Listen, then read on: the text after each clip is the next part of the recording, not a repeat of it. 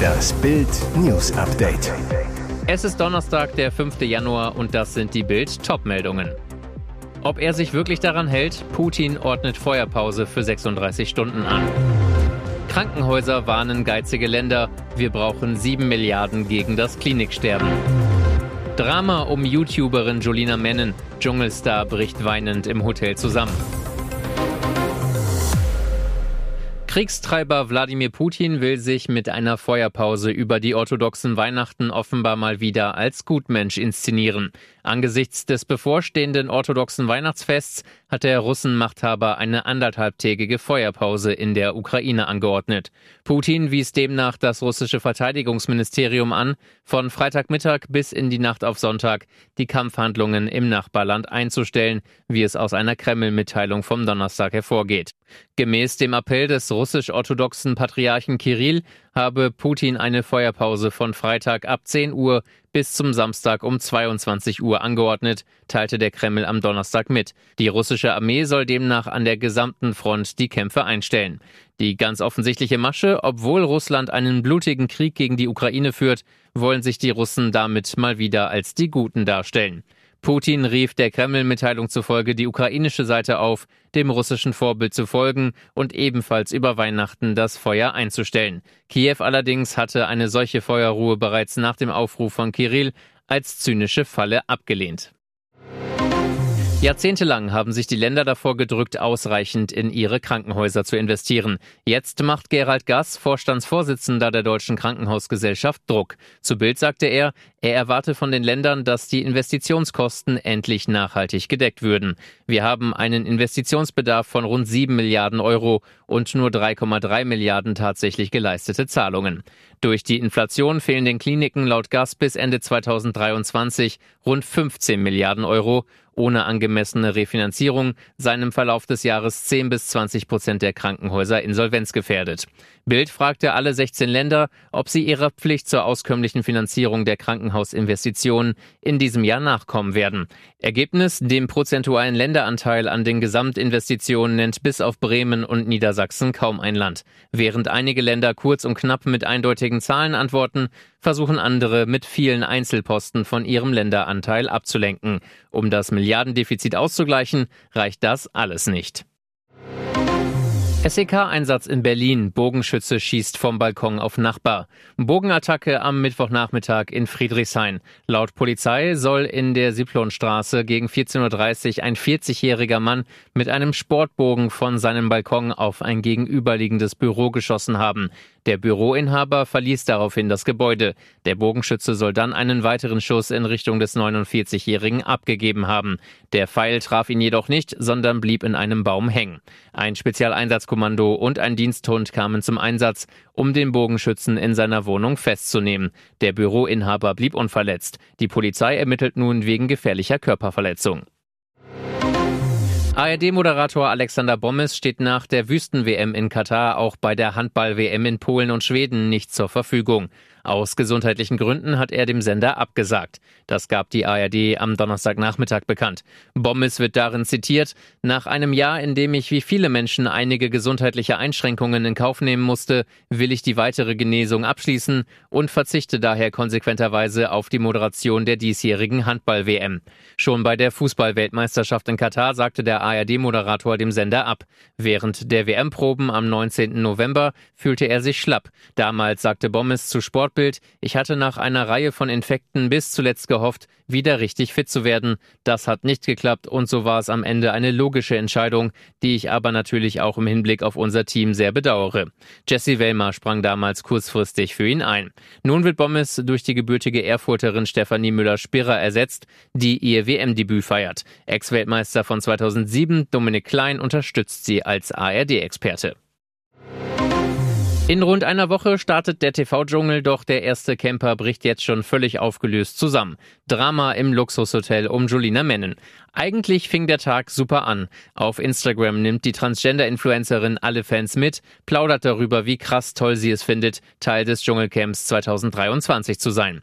Doch ein großes Geheimnis von Julina sollte auf gar keinen Fall rauskommen, doch genau das wurde jetzt gelüftet und stellt die 30-Jährige vor eine absolute Ausnahmesituation.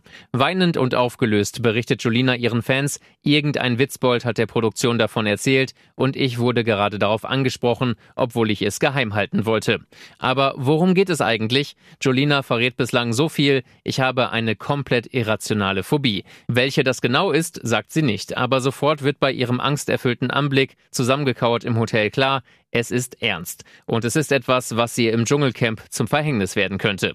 Bislang hatte Jolina in Interviews nur darüber geplaudert, dass sie Schiss davor hat, ihr Handy aus der Hand zu geben. Im Dschungel ist schließlich Social Media Detox angesagt. Für jemanden, der täglich stundenlang online ist, schon eine harte Prüfung. Doch die Phobie ist nicht damit gemeint und wohl deutlich schlimmer als eine Instagram-Pause. Und jetzt weitere wichtige Meldungen des Tages vom Bild Newsdesk. Unglaubliche Geschichte. Feierte Messi mit Fake-Pokal? Dieses Foto ging buchstäblich um die Welt. Mit seinem Instagram-Post nach dem WM-Triumph brach Lionel Messi alle Rekorde. Sein Beitrag erzielte mehr als 74 Millionen Likes, die meisten in der Geschichte von Instagram. Doch nun das, der WM-Pokal, den Messi dort in den Nachthimmel reckt, soll nur eine Nachbildung gewesen sein. Ein Paar aus Buenos Aires hat ihn nach eigener Aussage anfertigen lassen und als Talisman mit nach Doha gebracht. Nach dem Ende des Elfmeterschießens gelangte die täuschend echt aussehende Fake-Trophäe dann von der Tribüne zu den Spielern. Das Paar, dem der Pokal gehört, sagte zur argentinischen Zeitung Clarín, nach dem letzten Elfmeter haben wir den Pokal rausgeholt und angefangen zu feiern. Irgendwann kam ein Verwandter von Paredes vorbei und wir riefen ihm zu. Wir wollten, dass Leandro den Pokal für uns signiert. Damit fand der Fake-Pokal seinen Weg zu den frisch gebackenen Weltmeistern. Sie nahmen ihn mit auf ihre Ehrenrunde, auch Messi. Der echte Pokal soll von der FIFA nach der offiziellen Siegerehrung wieder eingesackt worden sein, um bei der Ehrenrunde Schäden an der Trophäe zu verhindern. Angeblich wurde Messi von Teamkollege Angel Di Maria auf die Fälschung aufmerksam gemacht. Auf einem Foto sieht man, wie Di Maria Messi die Unterseite der Trophäe zeigt. Zeigt er ihm hier, dass der Pokal eine Fälschung ist? Hier ist das Bild News Update. Und das ist heute auch noch hörenswert. Verfassungsschutz warnt, Geheimdienste spionieren unsere Energienetze aus. Die deutschen Digital-, Strom- und Gasnetze stehen im Visier ausländischer Geheimdienste. Nach Informationen des Bundesamts für Verfassungsschutz suchen Nachrichtendienste und andere mögliche Saboteure das Internet systematisch nach Informationen über unsere Energienetze ab. Das berichtet die Süddeutsche Zeitung unter Berufung auf einen Sicherheitshinweis für die Wirtschaft des Bundesamts, der der Zeitung vorliegt. Um keine Hinweise auf mögliche Anschlagsziele zu liefern, sollten Unternehmen, Behörden und Industrieverbände dem Verfassungsschutz zufolge nicht mehr so viele Daten, Karten und Baupläne online stellen. Und noch schlimmer sei, dass Firmen auch detaillierte Handlungsanweisen für Krisenfälle ins Internet stellen. Dadurch erhielten Geheimdienste und Terrorgruppen die Möglichkeit, nach einem Anschlag auch die Notfallabläufe zu unterbrechen oder zumindest zu stören. Die zuständige Bundesnetzagentur wies die Kritik zurück und erklärte, das Spannungsfeld zwischen dem Informationsbedarf der Marktakteure und der Öffentlichkeit sowie dem notwendigen Geheimhaltungsbedarf werde regelmäßig geprüft und neu bewertet. Die große Einkommenstabelle bin ich mit 3000 Euro netto schon reich. Mit dem Einkommensrechner des Instituts der deutschen Wirtschaft in Köln können Sie vergleichen, wo Sie mit Ihrem monatlichen Nettoeinkommen in Deutschland stehen. Beispiel, wer als Single ein monatliches Haushaltsnettoeinkommen von 3400 Euro hat, zählt im Vergleich zu anderen Singles zu den oberen 10 Prozent. 90 Prozent aller Alleinlebenden in Deutschland sind ärmer. Das mittlere Einkommen aller Singles in Deutschland liegt bei 1794 Euro. Villa, Pool, schnelles Auto vor der Tür, braucht es das also alles nicht, um als vergleichsweise wohlhabend zu gelten. Als Paar ohne Kinder ist ein monatliches Haushaltsnettoeinkommen von rund 6.500 Euro nötig, um zu den reichsten 10 Prozent in der Vergleichsgruppe zu gehören. Mit einem Haushaltsnettoeinkommen von 7.700 Euro zählt ein Paar mit zwei Kindern unter 14 zu den einkommensstärksten 10 Prozent in der Vergleichsgruppe. Wo Sie mit Ihrem monatlichen Nettoeinkommen in Deutschland stehen, sehen Sie in den Grafiken auf Bild.de. Ihr hört das Bild News Update. Schmuddel-TV Busen-OPs Liebhaber. Intime Lebensbeichte von Dschungelstar Kader Loth. Es ist eine schonungslose Abrechnung mit sich selbst.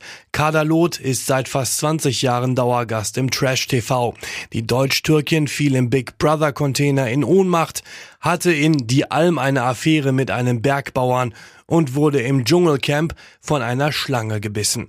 Das frühere Nacktmodel ließ kein Format aus, doch zu ihrem heutigen 50. Geburtstag legt sie in Bild eine intime Lebensbeichte ab. Mein größter Fehler war es, eine Trash-Ikone zu werden. Dies habe bis heute Folgen für ihr Privatleben. Mein Mann und ich suchen verzweifelt eine größere Wohnung. Immer wenn die Vermieter meinen Namen hören, kommt die Absage. Sie werde den Trash-Ruf nicht los. Viele Vorurteile gegen Lot basieren auch auf ihrem Äußeren. Ein Grund, warum sie die Brustvergrößerungen von 75b auf 75 Doppel-D bereut. Ich habe das nur gemacht, weil ich mich damals nicht weiblich genug fühlte. Ein Fehler sei auch ihre erste Hochzeit mit nur 17 Jahren gewesen. Da war ich zu jung für alles was mir nicht gut getan hat. Und den einen oder anderen Liebhaber danach hätte ich mir sparen können. Mittlerweile ist die Berlinerin mit sich glücklich, auch wenn die ersten Zipperlein kommen. 7% Gehaltsplus bei der EU. Von der Leyen bekommt jetzt 1000 Euro am Tag. Neuer Gehaltswahnsinn in Brüssel. Die 50.000 EU-Bediensteten können sich über die zweite Gehaltserhöhung innerhalb von sechs Monaten freuen. Ihre Bezüge steigen um sieben Prozent. Obwohl die Beamten schon bisher dick verdienen, gibt es eine automatische Anpassung durch gestiegene Lebenshaltungskosten. Deshalb wurden schon zur Jahresmitte die Bezüge rückwirkend ab Januar 2022 um 2,4 Prozent erhöht. Die neue Steigerung gilt rückwirkend zum Juli, wird mit diesen 2,4 Prozent verrechnet. Bedeutet, das Grundgehalt von EU-Kommissionspräsidentin Ursula von der Leyen steigt im Vergleich zu 2021 um 2044 Euro und liegt mit 31.250 Euro erstmals über 30.000 Euro.